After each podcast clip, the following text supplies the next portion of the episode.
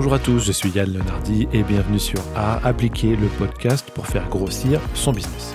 Dans chaque épisode, j'interviewe des experts marketing digital et growth pour parler de la façon dont ils appliquent le framework AR et connaître leur méthodologie et process pour l'optimiser. Dans cet épisode, on va parler de growth très très sérieusement, avec des retours d'expérience sur chacune des étapes du framework AR selon les différents secteurs d'activité existants e-commerce, B2B SaaS, B2C service et j'en passe. Tout le monde va apprendre un truc avec cet épisode. On avait un grand débat, page longue, page courte. En fait, les pages courtes, ça convertit mieux parfois, mais le lead est de qualité incroyablement faible. les gens sont pas prêts à être frustrés derrière. Quand tu as chauffé quelqu'un qui l'a lu pendant 4, tu as une temps de moyenne de lecture de 4 minutes 30 sur une landing page, le mec, tu peux l'envoyer en enfer derrière et dire au bout. Grégoire Gambato est le CEO de Germinal, cette growth machine qui s'apparente encore un peu à une agence growth, avec un éventail de clients allant de la start-up au gros groupe. C'est aussi un personnage très énergique et sympa qui a répondu à mes questions en totale transparence. Instant promo, j'en profite pour vous dire que je développe une chaîne YouTube à mon nom, où je réalise entre autres des études de cas marketing et growth. Allez y faire un tour, vous ne serez pas déçus. Et bien sûr, abonnez-vous à ma newsletter sur le site yanlenardi.com pour être averti des nouveaux épisodes et recevoir des conseils marketing et des ressources en exclusivité. La révolution Growth Machine, on en parle tout de suite, c'est parti. Je suis reçu aujourd'hui par Grégoire Gambato dans les locaux de Germinal. Donc Grégoire Gambato, salut. Salut. Euh, tu es le CEO donc de Germinal, une agence growth avec un éventail de clients allant de la start-up au gros groupe. Et en gros, en très gros, vous accompagnez vos clients dans un process d'expérimentation rapide pour croître rapidement. Est-ce que c'est bien ça? Oui, c'est bien ça. Alors nous, euh, pour être transparent sur le terme agence, euh, c'est quelque chose qui nous, qui nous dérange un petit peu parce qu'en fait, euh, on a une vision qui aujourd'hui, on est vraiment sur du service. Donc je pense qu'aujourd'hui, on est très proche, très très proche d'une agence. Et en fait, on a une techno qu'on est en train de développer qui fait qu'on a de plus en plus de pourcentage de notre, de notre force de travail qui est sur la technologie, qui nous permet d'avoir un avantage concurrentiel très très fort. Et je pense qu'on pourra parler d'ici un an, un an et demi de société euh, technologique, véritablement, et par la croissance peut-être de start-up, mais on, est en train d'aller vers un modèle scalable. Mais aujourd'hui, oui, je pense qu'on peut encore nous qualifier d'agence, euh, c'est pas, pas mentir. En vous êtes en train d'automatiser vos process, c'est ça? Plus qu'automatiser nos process, en fait, on est en train de revoir complètement la façon dont, on fait du market. Euh, c'est-à-dire que nous aujourd'hui, donc tout le monde voit la, la, growth team. En fait, notre objectif, c'est de créer un exosquelette pour les marketeurs qui sont chez nous, pour, que, pour les growth marketeurs qui sont chez nous, pour qu'on ait des, des growth qui soient bons, euh, mais qui sont en plus soient extrêmement rapides. Et nous aujourd'hui, on arrive par exemple à avoir des temps, des gains de temps de production sur du lancement de Facebook Ads, sur la mise en place d'analytics, sur la création de landing page, euh, qui sont extrêmement rapides qui font qu'on arrive à gagner 8 heures, 10 heures, 12 heures par rapport à quelqu'un qui le ferait entre guillemets à la main avec des outils euh, traditionnels. Donc, donc oui, on peut, on peut dire ça. du coup, tu n'as pas peur qu'en ayant des process standardisés et un truc scalable, qui aura donc de plus en plus de clients et de plus en plus, euh, on va dire, de, preuves de réussite, euh, ben, les, euh, les, expériences qui fonctionnaient fonctionnent de moins en moins puisque ça devient la norme Alors aujourd'hui, en effet, il y, a vraiment quelque chose sur les, sur hacks, sur les petits hacks, qui dit si les petites expérimentations, les, petites choses que personne fait, qui fait que si vous faites ça et que personne d'autre le fait, forcément, vous aurez des meilleurs résultats. Je suis, tout à fait d'accord. Mais en fait, nous, on est vraiment, on n'est pas là-dessus, on est vraiment sur comment faire les choses, les choses de base très vite et très bien. Et aujourd'hui, il faut savoir que le niveau euh, en marketing, que ce soit en publicité Facebook, en création de landing page, en publicité sur Google, etc., Google Ads, euh, en fait, il est très faible. C'est-à-dire que nous, aujourd'hui, on pense qu'on est qu'à 10%, qu'à 15% de ce qu'on arrive à faire. Et aujourd'hui, quand on voit d'autres prestataires ou gens en interne dans certaines boîtes ce qu'ils font, on a un niveau, en fait, le niveau est très très faible. Donc moi je pense que en effet, le jour où on aura complètement saturé le marché, ça ne fonctionnera plus. Mais euh, d'ici qu'on ait saturé le marché, je pense qu'on a, on a quelques milliards d'euros de chiffre d'affaires à faire. Et je pense qu'on a vraiment un. En, faisant les choses de base très très bien et très très vite, on, va, on, va, avoir beaucoup, beaucoup, beaucoup de temps avant d'épuiser euh, et de, voir nos expérimentations baisser en performance. Ok, parfait. Euh, donc du coup, comme on est dans le, podcast art appliqué, je voulais savoir quand est-ce que tu avais entendu parler du framework art la toute première fois? La toute première fois, si je me souviens bien, c'était en 2016. Euh, moi, j'étais assez jeune. À l'époque, euh, soit, soit toute fin 2015, soit début 2016, je sais plus. Mais c'était en fait, c'était à Grenoble. Euh, à l'époque, je m'étais mis. j'étais sur un deuxième projet. Donc avec deux cofondateurs à l'époque de Chips qui, qui m'avaient pris dans leur rang. À l'époque de Chips Ouais, Chips, c'est un projet que j'avais avant sur un site e-commerce. C'était très très longtemps.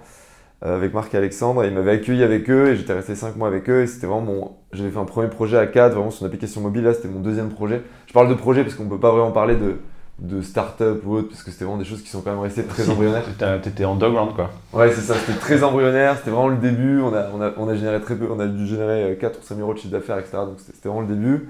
D'ailleurs, je les remercie euh, à cette époque de, de m'avoir pris avec eux. Et en fait, j'ai commencé à. à- en fait, la première fois, j'ai fait une fausse annonce d'emploi. En fait, j'ai fait une annonce de stage hyper cool pour euh, générer du trafic sur le site. Parce que je me rendais compte que dans les groupes Facebook d'emploi, il y a des annonces qui arrivent à devenir virales très vite et qu'il y avait très peu de propositions commerciales. Du coup, je me suis dit, si je fais une annonce d'offre, d'emploi hyper cool pour ma boîte, que tout le monde la like, j'avais eu 800 ou 900 likes, choses comme ça, ça me faire euh, des milliers de visiteurs et ça m'avait fait pas énormément, genre 1000 ou 1500 visiteurs sur mon site, mais j'étais content. Et en fait, quelqu'un m'a dit, ah, c'est du growth hacking. J'ai dit, growth hacking, c'est quoi et tout? Et du coup, j'avais tapé ça sur internet, parce que moi à l'époque, j'étais en droit, hein, je précise, je faisais du droit des affaires. Et là, j'avais découvert les vidéos sur euh, art, etc. et la vidéo de David McClure là- là-dessus. Et euh, j'avais trouvé ça juste euh, incroyable. En fait, j'avais découvert un monde, c'était vraiment un monde en fait, qui s'était ouvert à moi. J'avais pas du tout capté comment ça marchait.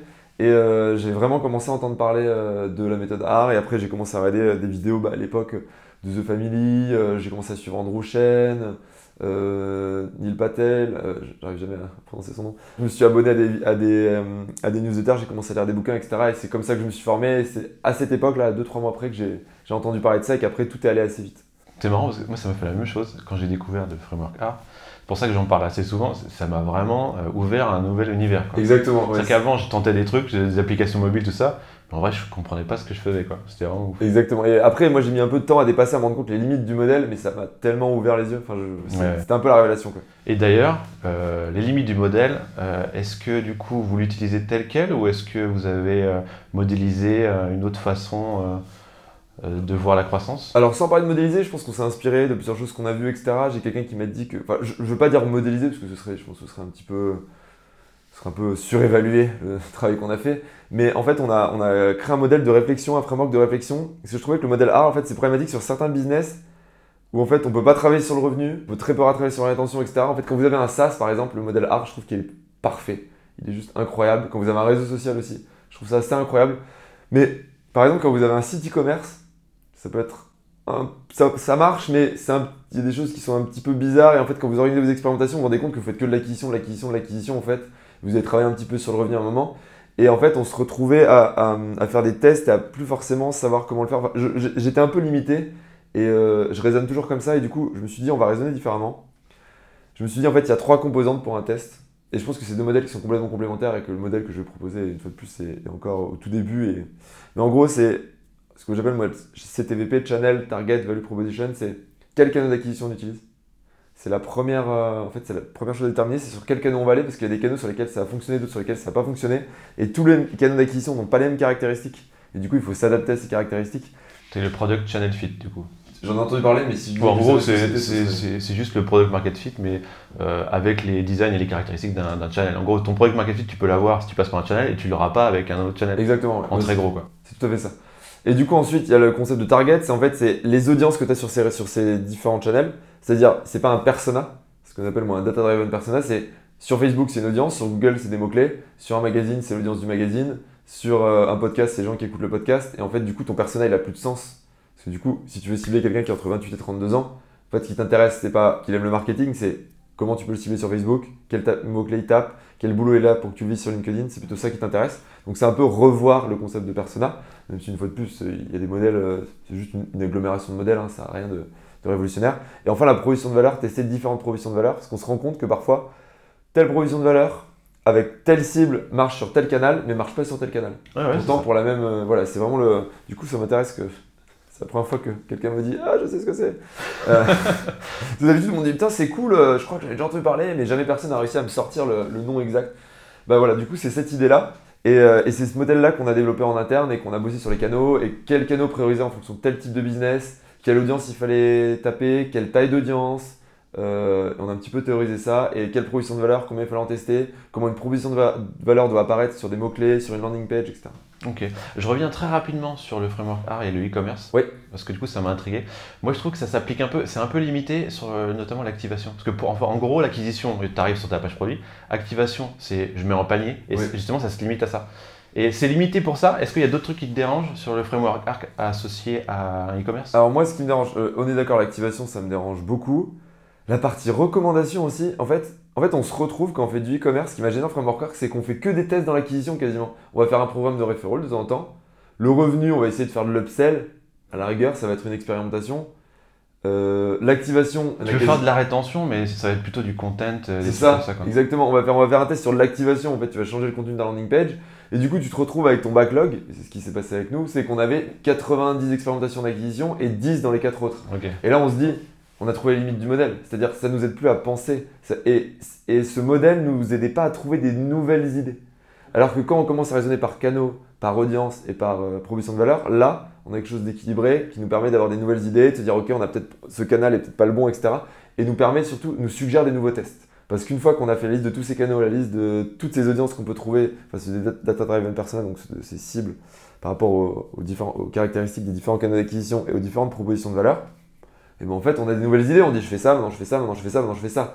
Le final, là, on se dit ok, ça marche pas sur l'acquisition, maintenant je vais faire de l'activation. Ça n'a pas de sens. Surtout quand on est bloqué en pré-product market fit. Quand on est en vitesse de croisière, ça a du sens, mais quand on est bloqué en pré-product market fit ou qu'on est au tout départ, ça n'a pas de sens pour moi. Pré-product market fit, moi je fais pas du tout de, de hard du coup. Avant, oui. Ouais.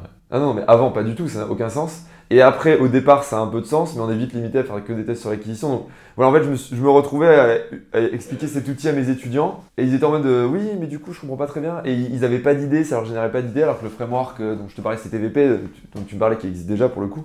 Euh... C'est pas, un framework, hein, le Product Channel Fit, hein, c'est juste le concept. Euh, D'accord, bah, ce concept-là que j'ai développé un peu, mais qui du coup, est, une fois de plus, à rien de nouveau, je pense c'est plutôt aggloméré des trucs qui existent déjà.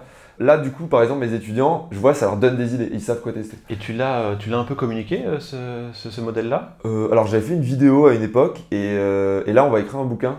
Ah, il sera dans le bouquin Du coup, et là, on aimerait bien bétonner ça un petit peu dans le bouquin et en parler pas mal.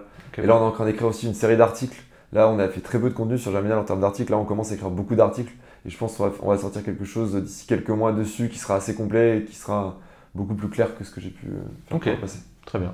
Alors, quand on intervient en tant que consultant growth, on doit se placer de façon transversale et mettre à contribution un peu tous les départements d'une entreprise. Donc, euh, le marketing, le produit, les sales, le support, tout ça. Et euh, bon, bah, souvent, euh, c'est des départements qui sont un peu hermétiques, qui, même qui se font un peu la guerre. quels sont les problèmes que vous rencontrez le plus souvent avec vos clients pour mettre en place cet accompagnement transverse? Alors, déjà, sur la partie consultant, moi, je préfère dire qu'on fait des missions commando on a un peu des soldats d'élite, euh, euh, les couteaux entre les dents, qui tombent et qui disent on a 4 semaines pour, euh, pour trouver une solution. Et ça change un petit peu parce que, en fait, on est là pour exécuter, c'est-à-dire on donne des conseils mais on les exécute. On n'est pas juste là pour donner des conseils. Et ça, ça fait une grosse différence. C'est-à-dire qu'il y a plein de boîtes qui vont vous dire ouais, faire ça sur Facebook, etc. Mais y a, qui est-ce qui sait lancer des publicités, bien les segmenter, les faire tourner, faire une belle landing page, etc. Donc, juste pour reprendre là-dessus, et du coup, ça répond en partie à la question. Nous, en fait, on a tout fait pour être complètement autonome de la boîte. C'est-à-dire que nous, quand on arrive dans, une grosse boîte. En fait, c'est pas eux qui le font, c'est vous qui le faites. C'est nous qui le faisons pour eux. Et surtout, on a des process qu'on a. Ça fait un an et demi qu'on bosse dessus. Pour qu'en fait, quand on arrive dans une grosse boîte, on leur demande le moins d'informations possible pour avoir affaire au moins de départements possible. Ce qui fait qu'aujourd'hui, quand tout se passe bien, on arrive avec le département market ou le département inno. Alors pour les startups, on n'a aucun problème, il hein, faut être transparent. Pour les startups, on est plutôt une équipe de soutien pour quelqu'un qui est déjà en poste. Ou alors euh, on va aller euh, déblayer avant un recrutement, et donc déblayer avant un recrutement, aucun problème, parce qu'il n'y a personne qui l'a fait avant nous, donc on met en place des choses pour le suivant. Quand on est en soutien, bah, il y a déjà une organisation en interne, on a juste à se coller dessus et à accélérer les tests, à aider la personne qui est là. Et pour les grosses boîtes, en effet, ça peut poser problème. Nous, ce qu'on fait, c'est qu'en gros, on demande des accès à des sous-domaines.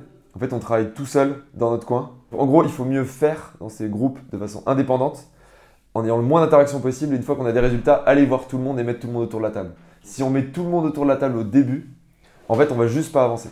Donc l'objectif, c'est qu'on bosse avec un département qui ont des objectifs très précis. On travaille avec eux en essayant, euh, on a trouvé des méthodes euh, juste d'organisation, hein, de ne pas avoir de problème, euh, très peu de problèmes en termes de RGPD, de compliance, de l'outil IT, etc. Enfin, toutes ces problématiques que je connais assez peu vu qu'on arrive à les éviter. Et du coup, on arrive à bosser rapidement pendant 4 semaines sans être embêté par ces problématiques-là. Ensuite, on fait les tests, on fait les résultats et ensuite, on va voir ces départements Et on, va voir les autres départements, les départements transverses, on leur dit voilà, on a trouvé ça, ça, ça, maintenant il faut se mettre autour de la table, maintenant il faut avancer. Et là, c'est efficace. Alors que si vous allez voir ces départements avant les tests, en fait, vous mettez 3-4 mois à lancer. Alors que vous envoyez un truc en disant là, ça marche, c'est le feu, faut y aller. Là, d'un coup, il y a une vraie volonté politique en interne d'avancer et ça marche bien. Et aussi, nous, ce qu'on fait dans les entreprises, c'est que souvent, on s'adresse à des très hauts niveaux. C'est-à-dire que nous, là, on travaille avec euh, la Société Générale euh, Assurance, qui est une petite euh, filiale de la Société Générale qui fait 12 milliards. Et par exemple, on est directement avec la directrice innovation du groupe. On a déjà rencontré le CEO. Quand on a travaillé avec ETA, on a travaillé avec le, avec le CEO et le CDO. Donc avec Schneider Electric, on est au niveau VP. On est toujours au niveau VP, au niveau C-level, même dans des très grosses entreprises, ce qui nous permet d'aller beaucoup plus vite. Quand on arrive plus bas dans les entreprises, ça peut fonctionner, mais ça va poser d'autres problèmes parce qu'il n'y a pas quelqu'un qui va dire OK, il faut y aller. Ok, d'accord. Alors du coup, ces missions commando, euh, comment, comment vous procédez? La durée des missions Est-ce que vous faites des sprints? Comment ça, comment ça marche concrètement? En fait, ça, va, ça dure entre 3 et 6 semaines. Euh, et l'objectif, ouais, c'est de faire des sprints. En fait, on, fait, on, fait, on appelle ça des itérations. Une itération, c'est un meeting plus un sprint. Le sprint, c'est en fait, c'est quand on fait la production. Ça va durer entre, euh, ce que je dis, pardon, l'instant, entre 3 et 6 semaines. Et en fait, les deux premières semaines, on fait de la production. Donc, semaine 1, on fait de la production. On regarde le résultat de cette production. On la lance on fait la production de la semaine 2. Et là, on fait un meeting où on analyse les résultats de la production qui a été lancée à la suite de la semaine 1. On regarde la production qui a été faite la semaine 2. Et en fonction des résultats, on lance la production pour la semaine 3. Et en fait, à chaque meeting, ensuite, on regarde la production qui vient d'être euh, faite. Si elle a de bonne qualité, on fait des retours et on la lance. Et on regarde la production qui a été lancée la semaine d'avant. On, on analyse les résultats et ça nous permet de connaître la production qui va être lancée euh, après. Donc en fait, on est vraiment sur un mode itératif. En gros, on lance des choses, on regarde les résultats et on lance des nouvelles choses en fonction de ces résultats. Et ça, ça nous permet d'aller euh, extrêmement vite et d'avoir des résultats concrets. Et en fait, nous, aujourd'hui, on a énormément travaillé pour que nos tests, qui sont en fait standardisés, industrialisés, et euh, qui en fait sont par industrie, qui sont des tests qui sont, euh, presque, qui sont presque prédéfinis au départ par industrie. Après, les résultats nous font toujours faire des choses assez originales, mais au début, on a vraiment un process qui nous permet de dire, OK, les tests qui ont le plus de succès dans telle ou telle industrie, c'est ça. Du coup, on va commencer par ça. On analyse les résultats, on dit ça c'est normal, ça c'est pas normal, et en fonction de ça, on lance des nouveaux tests. Et c'est comme ça qu'on a des résultats très très très rapidement. Ok. Alors du coup, comment vous faites pour prioriser ces tests? Vous utilisez euh, des méthodes euh, ICE euh, Non, pas trop en fait. nous, déjà, on fait que des tests qui peuvent avoir un impact dans les deux semaines maximum. Donc on est vraiment concentré sur des tests à impact rapide. Par exemple, on fait pas de SEO. On commence à faire du micro-influenceur parce que les micro-influenceurs, on peut négocier très vite et avoir des, posts en 10 jours. On fait des Facebook Ads, des Ads, on fait des campagnes email, on fait du scrapping, etc. Et en fait, nous, par type d'industrie, on a bossé avec plus de 130 entreprises maintenant. Et en fait, on a, on a un énorme backlog en interne, on a une énorme base de données. Où en fait, on sait que pour tel type d'industrie, euh, par exemple dans l'assurance pour du B2B, euh, dans le e-commerce pour du B2C, etc., c'est ces tests-là par lesquels il faut commencer. Mais du coup, euh, avant que vous, vous le sachiez, comment vous faisiez alors Avant d'avoir Et bah, au tout début, au tout début, c'était vraiment euh, ad hoc, c'était on voyait avec le client, on réfléchissait avec lui, on appelait euh, des gens qu'on connaissait qui avaient déjà fait des tests dans cette industrie et on réfléchissait quoi. Et on y passait beaucoup de temps. D'accord, il n'y avait pas de process pour noter, pour faire un scoring euh, Non, pas au départ. Au départ, c'était juste, c'était quelque chose qu'on facturait pas au client d'ailleurs. On y passait une journée avec mes associés, on faisait le point sur tout ce qu'il fallait faire, on appelait les gens qui avaient déjà bossé dans des industries comme ça qu'on connaissait et ça nous permettait de déployer les premiers tests. Et maintenant, plus on avance, plus on est efficace. On a aussi complètement évolué en termes de prix, c'est-à-dire qu'au début, euh, les clients qui nous ont eu au début, je peux presque dire que c'était pour eux c'était une bonne affaire en termes de prix, parce qu'on bossait beaucoup sans facturer, euh, on donnait énormément, on restait beaucoup plus longtemps avec les clients, mais ça leur coûtait beaucoup moins cher. Maintenant qu'on a trouvé la méthode, bah, tout ça, ça nous a permis de, gagner en productivité, de gagner en rentabilité, de pouvoir, grossir plus vite. Donc voilà. Ok, parfait.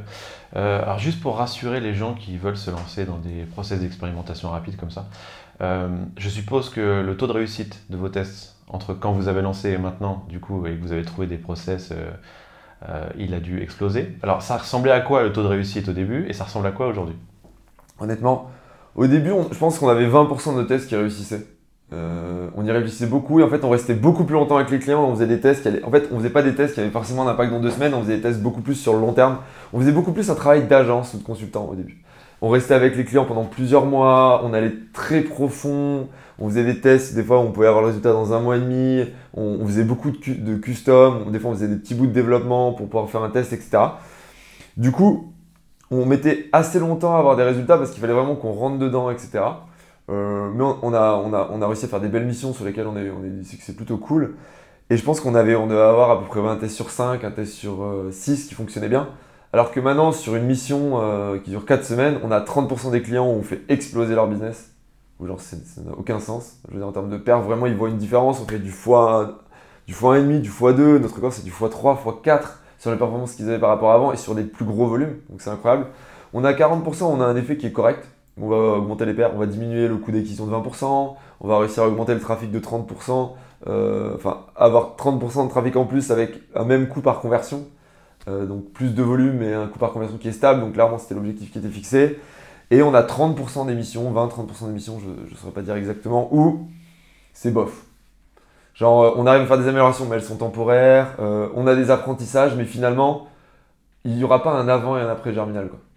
Et, euh, alors qu'avant, je pense que les sociétés où il n'y avait pas un avant et un après germinal, c'était c'était plutôt de l'ordre de, 50%. Mais comme on restait beaucoup plus longtemps, etc., on, arrivait à, à, trouver des solutions. Mais on a, on a, des fois, on sortait de notre domaine de compétences parce qu'on voulait trouver, on creusait, on creusait, on creusait, on creusait, on creusait jusqu'à trouver.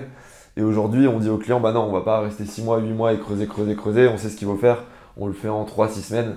Et en fait, on va vous donner l'explosivité dont vous avez besoin. Et en fait, là où vous, vous auriez mis 6 mois, 8 mois à faire ces tests, comme nous, on le faisait avant, là, on va le faire en, un mois.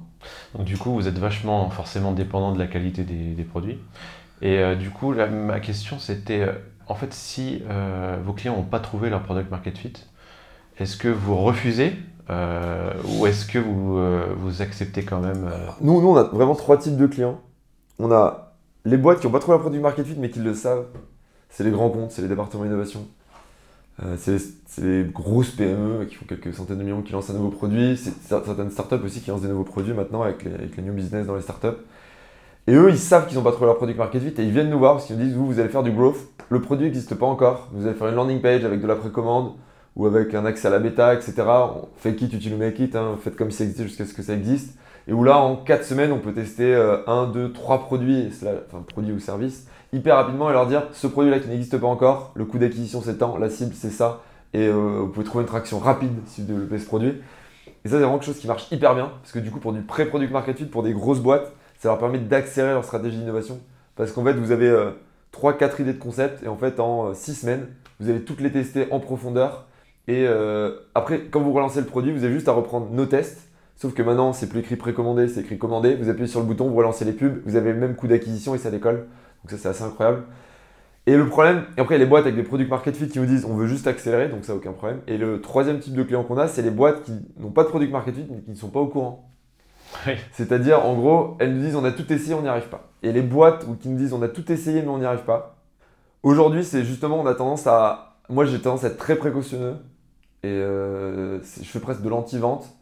Et si les gens veulent vraiment bosser avec nous euh, et qu'ils disent, nous, on pense que vous pouvez y arriver, que nous, on fait un audit de leur compte et qu'on dit, OK, on va pas changer la phase de votre business, nos campagnes, elles vont être mieux, mais on n'est pas sûr d'y arriver. Et en fait, on est vraiment transparent sur voilà combien ça vous coûter, voilà ce qu'on va tester. On n'est pas sûr d'y arriver, mais on voit qu'on peut faire mieux et on a une piste, des pistes d'amélioration. On y va.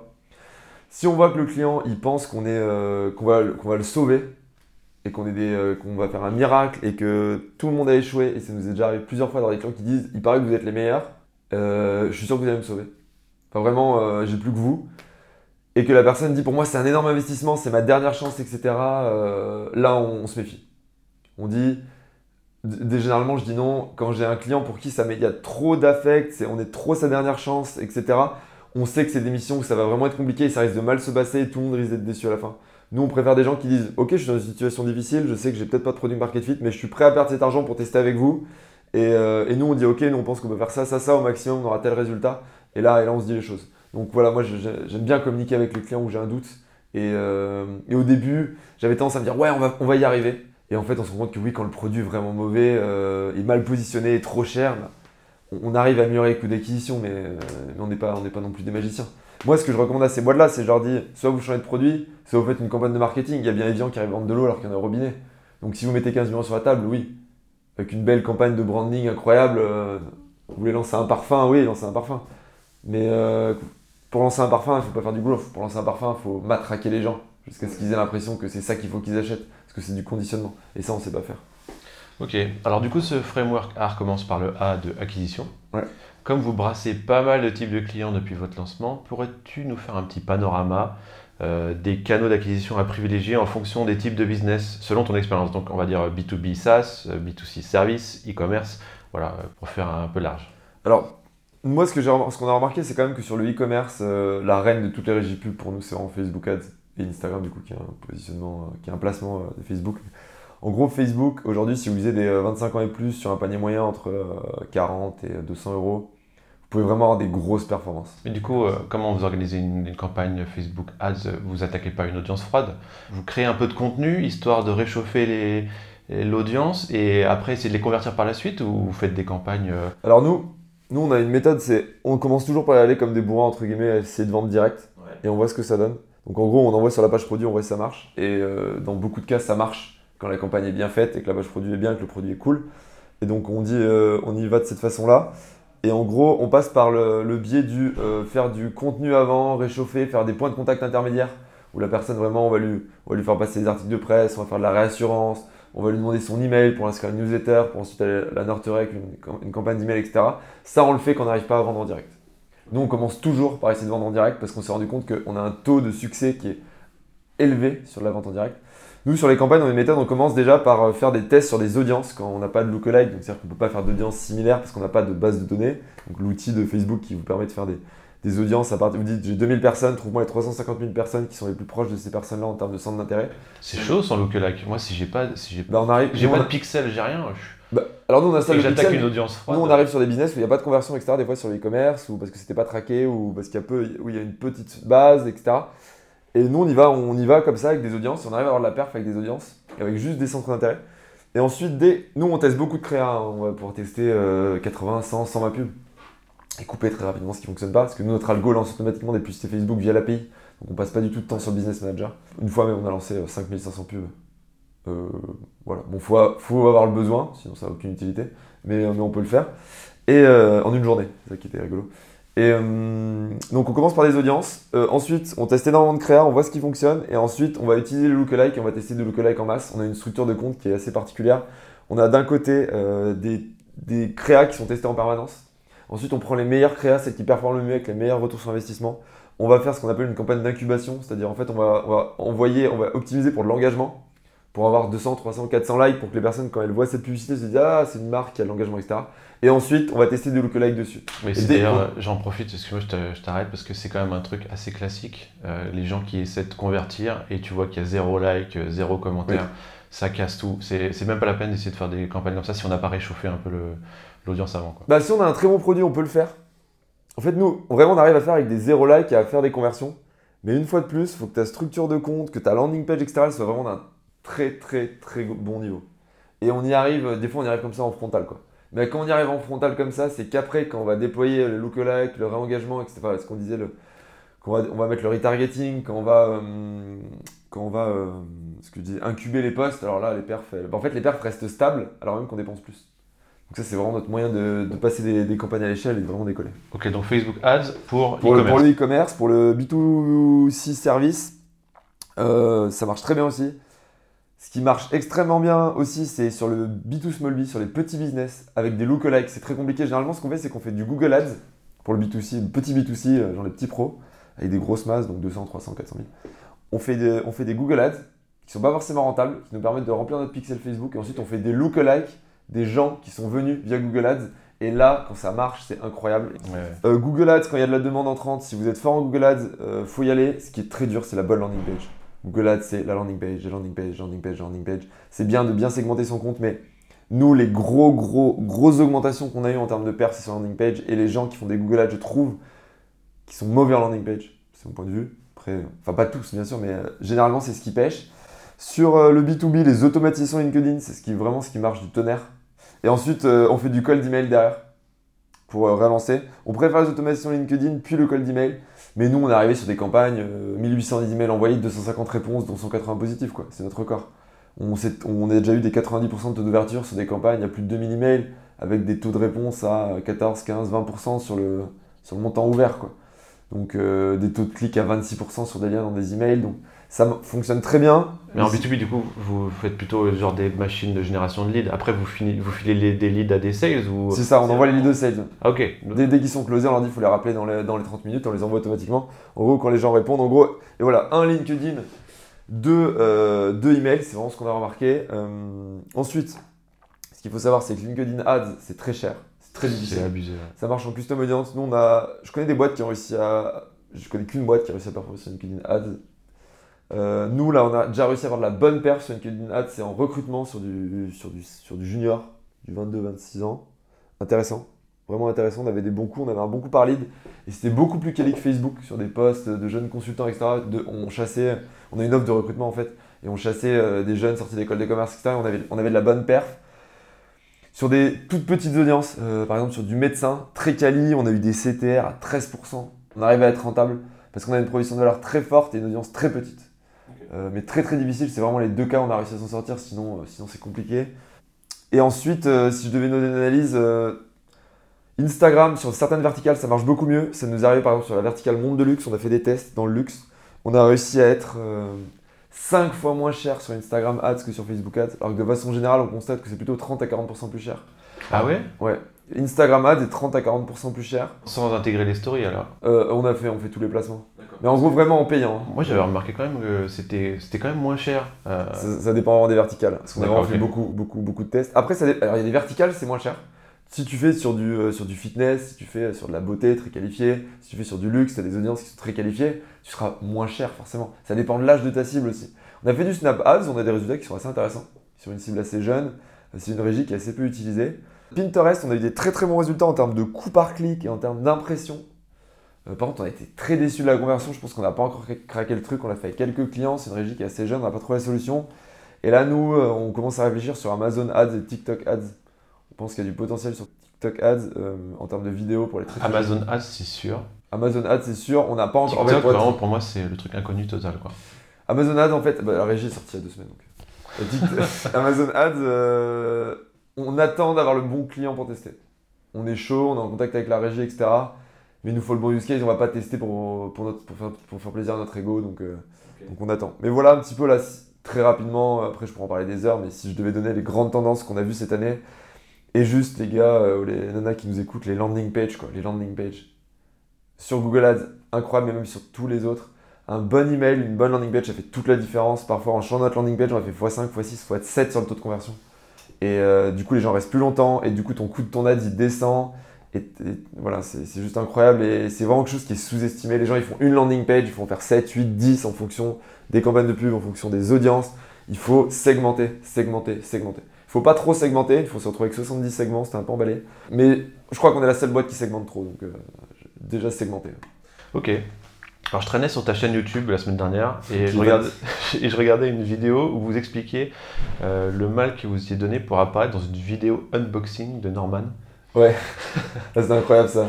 Alors, comme justement tu définis le growth hacking comme un moyen de générer de la croissance de façon non conventionnelle, Ouais. truc euh, Oui, que tu dis, euh, quelles sont les deux expériences réussies les plus non conventionnelles que vous avez réalisées pour vos clients en termes d'acquisition? Alors maintenant, on- ce que je dis, on essaie vraiment de faire les trucs très vite, les trucs de base très vite et très bien, parce que c'est là où on a vraiment beaucoup de perfs. Et euh, on fait beaucoup moins de, de choses custom qui vont prendre 2-3 semaines sur lesquelles on va réfléchir, etc. Mais ça nous arrive encore de le faire. C'est vrai qu'on a- eu des trucs qui étaient, euh, qui étaient assez amusants, par exemple sur, la, sur les mers. En fait, on s'est rendu compte qu'on faisait des LinkedIn ads sur les mers, ça coûtait 8 euros le clic. Sur la pas de mer. Les mers euh, M-A-I-R-E, pardon. genre on touche pas aux mers. Non, non, les mers de, les mers de, de village, etc. De ville. Et ça marchait pas, et on les trouvait pas, et c'était catastrophique, on faisait des emails, ça marchait pas et tout. Et là on s'est dit, ouais les gars, vous savez ce qu'on va faire? On va leur envoyer des lettres recommandées avec accusé de réception. Et en fait, ça coûte 5 euros. Et en fait, on a eu un super gros taux de réponse, et euh, hyper intéressant. Et on a même eu un, la gendarmerie d'une ville qui nous a appelé. Oui, euh, pourquoi vous envoyez des... Alors on n'est pas bien avec le gendarme au téléphone, mais en fait c'était ok, euh, c'était plus pour, pour rigoler qu'autre chose, mais sur le moment il y a un petit, un petit coup de, suspense quand au client te dit qu'un gendarme vient de l'appeler. Mais, euh, mais clairement, euh, en fait, c'est juste une demande d'info de sa part et en fait, c'est très très bien passé parce qu'en fait, en fait, on était totalement dans les règles donc il n'y avait vraiment aucun problème. Mais voilà, ça c'est un, truc un peu marrant qu'on a fait qui a, qui a bien fonctionné. Si je devais citer autre chose, que bah, ce qu'on disait là, le truc avec Norman, c'était en fait, on a envoyé des bières à Norman, on a personnalisé toutes les étiquettes de toutes les bières en fonction de ses épisodes, on a mis un mot pour son chat, on a décoré la bouteille. En fait, en gros, on a mis un mot pour qu'il ouvre la boîte, on avait mis un mot pour qu'il ouvre le truc, et en fait, à la fin, il a bu des bières dans une vidéo qui a fait 20 millions de vues, les bières de notre client. Euh, pendant, ça a duré à peu près 30 secondes. Donc, euh, on trouvait ça assez incroyable parce qu'un placement de produit comme ça, c'est plus alentours de 20-30 000 euros. Donc, ça, c'est aussi un truc que moi j'avais fait qui m'a beaucoup, beaucoup fait rire et qui avait hyper bien fonctionné. On était vraiment allé au, bout du bout du truc. Et, euh, c'était assez amusant. Ok, donc maintenant tu me vois venir. euh, C'est quoi les deux expériences qui ont été les plus gros échecs en non conventionnel? En non conventionnel, euh, le plus gros échec. euh, J'en ai qui. En fait, c'est pas des échecs, c'est plus des, des erreurs. Je pense, c'est pas exact ça. Je réponds un petit peu à côté, mais c'est des erreurs que tu peux pas anticiper si tu l'as pas déjà fait. C'est-à-dire, tu lances un truc, et en fait, on avait lancé un- une campagne de euh, dans une grosse boîte pour savoir si cette boîte était contente euh, d'un- produit. En fait, parce que c'était l'intérêt de ce qu'on voulait faire, on voulait récolter de la data, etc. C'était notre mission.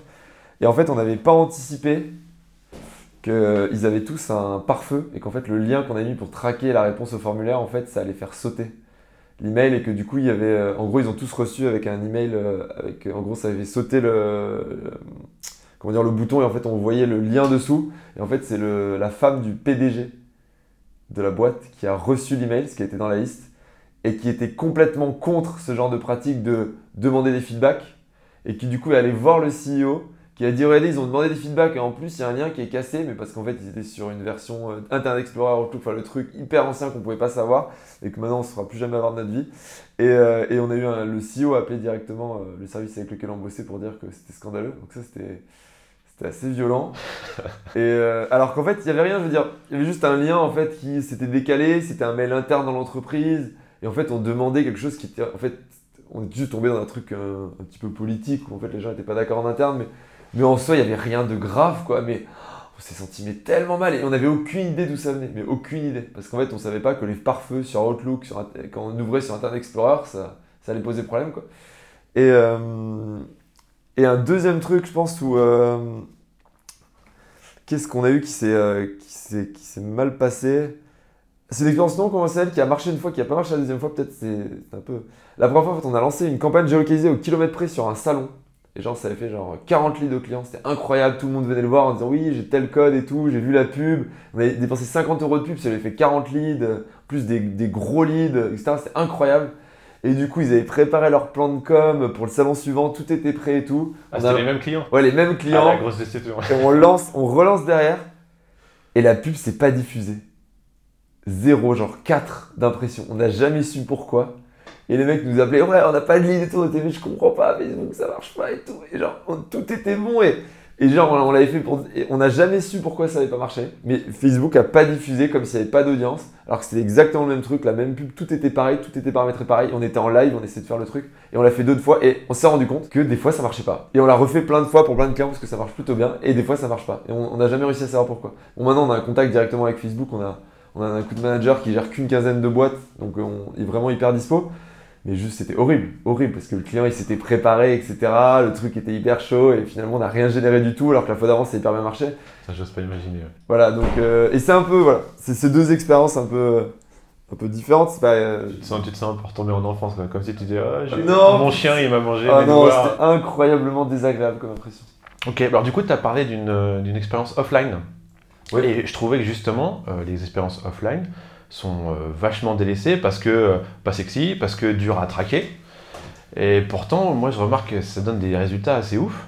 Alors, euh, vous faites souvent du, des expériences offline? Alors aujourd'hui, on fait pas souvent du offline parce que c'est parce qu'aujourd'hui on a un gros focus sur les tests qu'on mène et on pense qu'on peut beaucoup progresser. Mais c'est vraiment un point de progression qu'on a qu'on a vu. C'est-à-dire que les lettres, recommandées, plus personne reçoit de lettres, donc ça a des effets sur les médecins, sur, sur les mères, etc. Ça marche bien. Pro tips pour ceux qui nous écoutent. Et en fait, ce qui est assez amusant, c'est que par exemple, nous, il y a des clients, on leur conseille, quand on a saturé tous les canaux, vraiment quand on sature les canaux, c'est qu'on y va comme des gros porcs, on est bien d'accord? On dépense des centaines de milliers d'euros. Et, euh, et en fait, on leur dit, mais juste faites de la pub dans le métro. En fait, il y, a quelque chose sur la pub dans le métro, la télé aussi, sur le offline. C'est des canaux qu'il ne faut pas investir tout de suite quand on est une marque euh, qui se crée, mais nous on le conseille au bout d'un moment, parce qu'on leur dit en fait, vous allez, vous allez gagner en stature. Et en fait, vous pouvez traquer le ROI aujourd'hui. Parce que, en fait, vous Alors, pouvez. comment ça Justement, Nous, que... on, a, on, a un, on a un client qui a fait une campagne euh, de pub télé pendant la finale de la Coupe du Monde 2018. Ouais.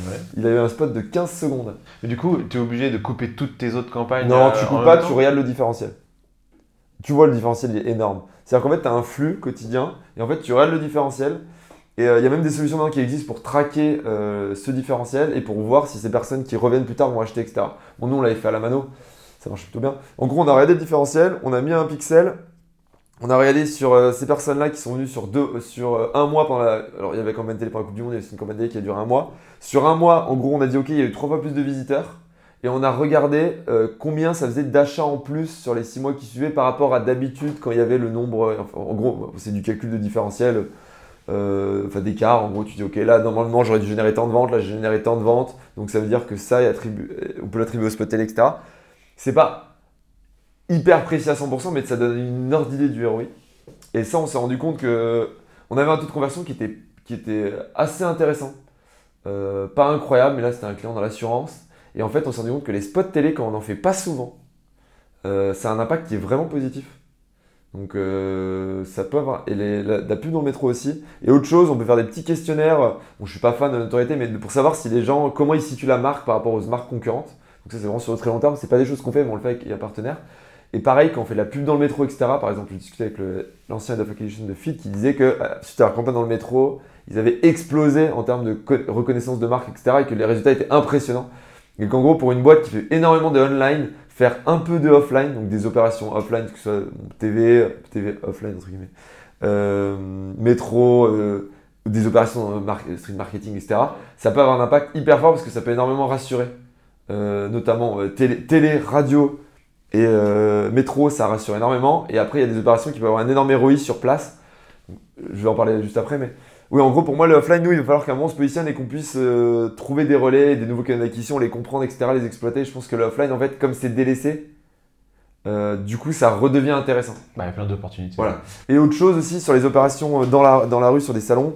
Moi, il y a des clients, je leur dis, les salons, parfois, il y a des ROI de ouf. Moi, j'ai une boîte, ils sont allés à un salon, ils ont eu 2000 emails, il était tout seul en une journée. Les gens faisaient la queue pour laisser leur email pour son produit.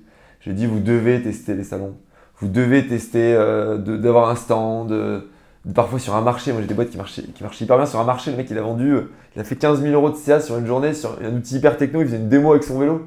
Parce que c'était une roue avant euh, électrique en fait qui transforme le vélo en vélo électrique avec une roue avant.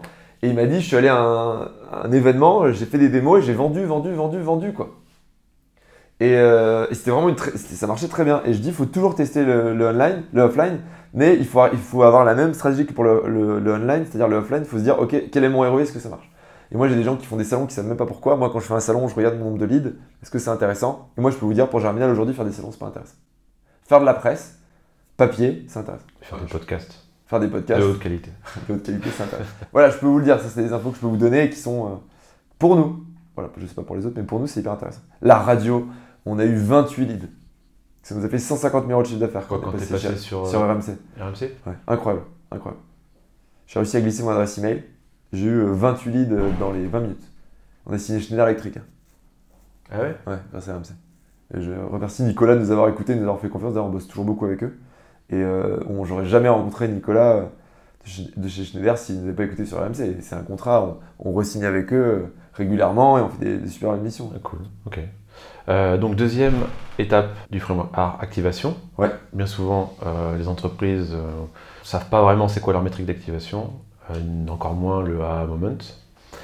Est-ce que vous avez un process pour identifier la métrique d'activation pour des clients? En fait, moi, la, métrique que je regarde le plus en termes d'activation, parce qu'on bosse pas beaucoup pour des réseaux sociaux, etc., et où là, l'activation est vraiment intéressante, sur Twitter, sur Facebook, comment est-ce qu'on fait que quelqu'un reste et comprend sur un moment, c'est quoi le taux de conversion sur la landing page? Parce que nous, dans les business avec lesquels on bosse, c'est ça qui est important.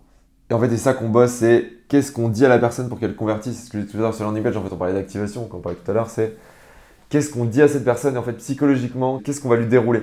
Nous, on s'est rendu compte que sur une landing page, vous pouvez envoyer quelqu'un vers un funnel horrible.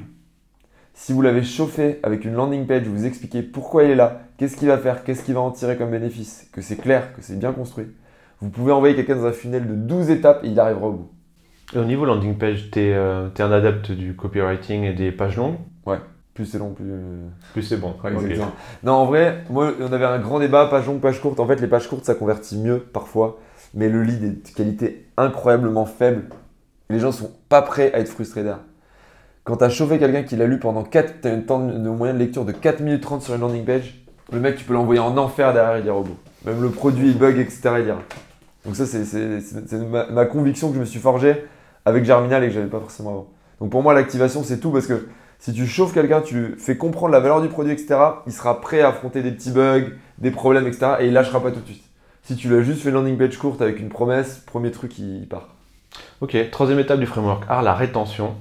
Euh, vos missions euh, commando, elles sont du coup courtes, avec des sprints encore plus. Comment garantir selon toi la réussite d'une expérience en acquisition, par exemple, en si peu de temps? Car un bon chiffre en acquisition peut se révéler catastrophique quand le segment passe à l'étape rétention, par exemple. Et un canal qui est l'air prometteur à court terme peut détruire la lifetime value sur le long terme et donc le revenu. Complètement. Nous, ce qu'on fait, alors on travaille, euh, souvent on attend un petit peu, etc. Là-dessus, après l'émission, pour faire tirer des conclusions, c'est qu'en fait, on isole, on, a, du tracking très précis, nos UTM, etc. On crée nos UTM à la volée, donc du coup, ça nous permet d'aller de traquer très très bien. Et en fait, ce qu'on fait, c'est qu'on identifie chaque personne et ensuite on demande à notre client donc, euh, de nous dire, OK, tel type qui ont été envoyés par Facebook, par LinkedIn, telle campagne, telle campagne, de les appeler, de regarder les métriques, de faire des exports à la main parfois pour nous dire qu'est-ce qui se passe derrière. Et nous, maintenant, c'est vraiment quelque chose qu'on demande systématiquement. En B2B, on demande est-ce qu'ils ont vendu, à quel panier moyen? En B2C, on dit est-ce que ces gens-là sont toujours là un mois plus tard? Donc vous demandez des reporting à vos clients? Ah, On demande des reporting pour à vos clients, enrichir vos données. De faire des exports de base, des exports de leur base, des exports de leur CRM, de donner des infos. On appelle des fois les sales pour qu'ils nous expliquent comment ils se sentent par rapport à ces clients, etc pour, euh, pour voir si on est pertinent, c'est indispensable. Indispensable, parce que sinon on aurait pu faire des erreurs massives. Parfois, vous avez un, un truc, ça t'a l'air foireux, tu as eu 8 leads et en fait c'est 8 leads incroyables. Le truc, tu as eu 35 leads, mais en fait c'est 35 mecs qui sont en train de candidater parce qu'ils n'ont pas compris l'annonce. Des fois, euh, une campagne qui marche hyper bien, en fait les gens croyaient qu'il fallait candidater. Candidater quoi. si tu veux juste euh, augmenter le nombre de leads, tu peux. Hein, ah ouais, tu peux, il n'y a aucun souci. Et on, a, on, avait, on était, en fait, juste, il y avait une, une phrase, et on l'avait pas vu avec le client, qui faisait qui pouvaient laisser croire ça, et du coup ça augmentait les perfs, mais en fait c'était pas du tout bon. Ok, alors je m'intéresse beaucoup moi au sujet du branding, parce que j'ai remarqué, bon, un peu tardivement, que cela influait de façon considérable sur les différentes étapes du framework art, notamment euh, l'activation et la rétention. Ouais. Euh, est-ce que c'est un sujet sur lequel vous intervenez pour vos clients Ouais. Et euh, est-ce que vous refusez des clients lorsque le branding est trop à, l'ouest Alors on refuse pas des clients dont le branding est trop à l'ouest, parce que moi j'ai vu des marques dégueulasses avec un produit marketing incroyable, et qui fonctionne très bien. Ce que je dis toujours, c'est le branding, c'est du long terme et une boîte, elle peut pas se permettre d'attendre le long terme pour savoir si ça va marcher. Mais tu peux faire du branding sur une page de une landing page. Tu peux même tenter du léger rebranding sur une landing page. Exactement. Alors, pour moi, c'est le même sujet, mais c'est deux approches différentes. D'un point de vue général, le branding, c'est hyper important. Nous, Germinal, on est hyper attentif et je pense que les gens qui se battent sur nos sites externes, on en train de refondre notre identité visuelle pour être pour passer encore le cran du dessus. On est, on est, les gens nous reconnaissent pour ça. Et Germinal, quand on va sur le site, généralement, quand on revoit passer un truc Germinal, on sait que c'est Germinal. Même le nom, hein, ça peut lâcher. Donc, euh, c'est hyper important et c'est quelque chose qu'il ne faut pas négliger. C'est pas ça qui fait qu'on a ses premiers clients, de mon point de vue, d'un point de vue général. Après, le test d'identité visuelle, plutôt, ou de, façon de s'exprimer, etc., qui correspond à du branding, mais du coup, euh, plutôt le test. En effet, on peut tester sur une landing différents types de branding. Nous, on a déjà testé différentes identités visuelles. On l'a fait pour des grosses marques et pour des petites marques. On l'a fait par exemple pour une, je ne vais pas vous dire euh, la marque, mais une marque du groupe euh, Nestlé. Et on s'est rendu compte qu'il y avait, en fait, il y avait, il y avait quatre, quatre, quatre brandings différents. Pour résumer, hein, parce que c'était un peu compliqué. Il y avait quatre brandings différents et il y en avait un qui convertissait deux fois mieux que les autres. Donc on leur a dit, c'est ça qu'il faut faire. Donc clairement, le branding a un impact sur la conversion. Si vous avez un produit market fit et un produit qui dépote, peu importe le branding, ça convertira quand même. Je tiens à le préciser. Mais si vous êtes sur un marché un peu concurrentiel, où il y a déjà des acteurs, etc. Savoir se positionner avec un produit bien positionné, avec un branding clivant, enfin qui parle aux clients, que les gens n'ont pas vu, c'est indispensable. Aujourd'hui, si vous lancez du Made in France, vous ne pouvez pas juste dire je fais du Made in France. Ce n'est pas une proposition de valeur. Il faut un branding hyper fort et c'est là où Asphalt, c'est des génies. Pour moi, ils, ont, ils font de la précommande, pour faire le lien, ils, incluent, ils arrivent à mettre leur communauté dedans, etc. C'est incroyable, mais surtout leur branding est ouf. Et Asphalt sans le branding, pour moi, ça ne marcherait pas. D'ailleurs, je vous conseille de regarder la vidéo que j'ai faite sur Asphalt. Petite parenthèse. Donc pour moi, c'est des génies en branding et les mecs, ils ont tout compris. En plus, c'est des brutes en acquisition. Mais sans le branding, pour moi, ils n'auraient pas réussi. Et donc, soit vous avez un product market fit et vous pouvez vous passer du branding, vraiment très fort et après vous allez construire votre marque petit à petit. Soit vous êtes sur un, marché qui est déjà existant, où il y a déjà des concurrents et là le branding ça devient important. Et là il faut, le tester, il faut tester des positionnements, il faut voir ce qui convertit. Et nous on a fait ça pour des grosses marques aussi. On a testé un produit avec la marque, euh, une très grosse marque euh, qui est un de nos clients dans le bâtiment. On a essayé avec la marque très connue du grand public, avec la marque sans la marque, le, taux de conversion est divisé par 5. Est-ce que tu crois pas que ça pourrait être intéressant de l'intégrer dans, dans vos process? Parce qu'en fait, par exemple, moi, quand je fais des landing pages, et ben ça m'arrive de. En fait, j'utilise l'outil MVB, tu Ouais. vois, Minimum Viable Brand. Yeah. Et du coup, euh, je refais différents MVB, tu vois, où je rebrande euh, quasiment le, pro- le produit, où je, dé- je désigne un nouvel ennemi, euh, ce genre de truc à ce point-là, pour voir si finalement il n'y aurait pas des, des brandings qui seraient beaucoup plus efficaces. Et euh, des fois, je le fais un peu sous le manteau, tu vois, euh, Ouais. mais juste pour voir, tu vois. Est-ce que ce serait pas intéressant de l'intégrer dans vos process du coup? Nous aujourd'hui, on, on fait du test de marque. hein. On appelle ça. C'est une offre qu'on on a déjà fait ça à quelques clients. C'est du growth design, on appelle ça. Et en fait, on va itérer sur le design et sur les propositions de marque. Mais du coup, on pourrait. En fait, nous, en gros, et on va tester des brandings, euh, enfin des ensembles design complètement différents.